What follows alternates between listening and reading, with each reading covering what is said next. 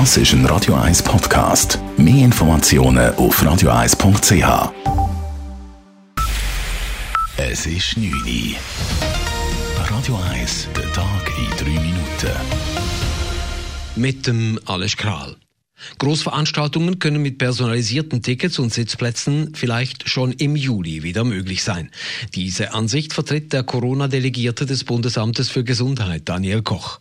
Der Bund habe Erfahrung mit der Rückverfolgung von Infektionsketten bei ansteckenden Krankheiten. So nehme man in Flugzeugen schon lange Daten der Passagiere auf, damit man zum Beispiel bei einem Marsernfall gezielt Personen testen lassen könne, die eng mit einer erkrankten Person Kontakt hatten. Dies könne man nun bei Großveranstaltungen in der Corona-Krise auch so handhaben, sagte Daniel Koch. Ich nehme jetzt kein Fußballstadion, ich nehme jetzt äh, das KKL.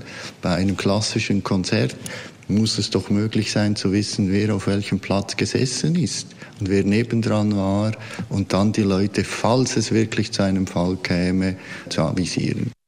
Ob Großveranstaltungen im Sommer unter speziellen Auflagen wirklich erlaubt werden, wird der Bundesrat vermutlich am Mittwoch entscheiden. Die Corona-Applikation für Mobiltelefone befindet sich in der Schweiz seit heute in einer Testphase. Die Swiss Covid-App wird nun von etwa 15.000 Personen in der Bundesverwaltung oder auch in der ETH getestet. Die App nutzt die Schnittstelle von Google und Apple für das Contact Tracing und ist eine Weltpremiere. Der Epidemiologe Marcel Salate von der Expertengruppe des Bundes betonte, eine Überwachung sei mit dieser App nicht möglich die sensitiven Daten, und das sind eben die Kontaktdaten, dass die eben nicht zentral gespeichert werden, nie, sondern dass sie immer nur auf den Geräten bleiben und so eben auch allfällige Überwachungsmöglichkeiten ausschließen. Die App zeigt an, ob man sich während mehr als 15 Minuten näher als zwei Meter zu einer positiv getesteten Person befunden hat. Personen, die nach dem Alarm der Swiss Covid App freiwillig in Quarantäne gehen, haben derzeit allerdings keinen Anspruch auf eine Lohnfortzahlung. Aus diesem Grund fordern Corona-Wissenschaftler von der Politik Unterstützung für Personen in Quarantäne. Ohne eine Kompensation für diesen Nachteil werde der Erfolg des Tracings gefährdet. Vor den Zürcher Hallen und Sommerbädern haben sich heute Morgen teils längere Schlangen gebildet. Länger als fünf bis zehn Minuten habe man heute bei der Wiedereröffnung der Bäder aber vor keiner Badeanstalt warten müssen, hieß es beim Zürcher Sportamt. 13 Bäder haben heute im Zuge der Lockerungen der Corona-Maßnahmen ihren Betrieb aufgenommen. Es gelten aber weiterhin Einschränkungen. Erlaubt ist einzig Schwimmen zur körperlichen Betätigung.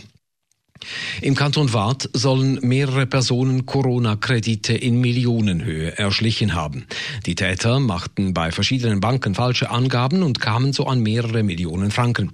Laut der Wattländer Polizei sind davon bereits 1,5 Millionen Franken ins Ausland abgeflossen. Bereits letzte Woche fanden Hausdurchsuchungen statt, mehrere Personen sind in Haft. Betrugsfälle mit Corona-Krediten gab es auch im Kanton Zürich. Die Polizei hat bislang rund 30 Verfahren eröffnet.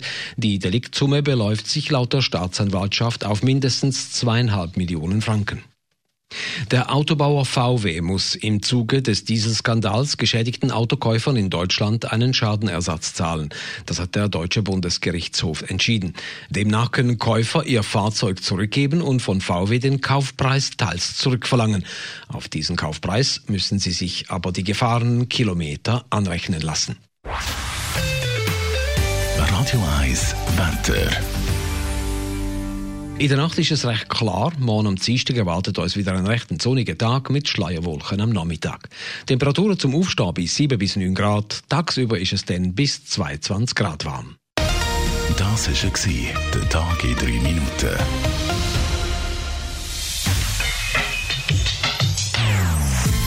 Non-Stop Music auf Radio 1.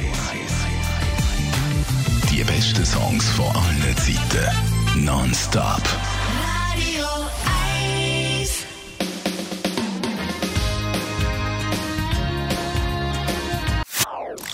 Das ist ein Radio 1 Podcast. Mehr Informationen auf radio1.ch.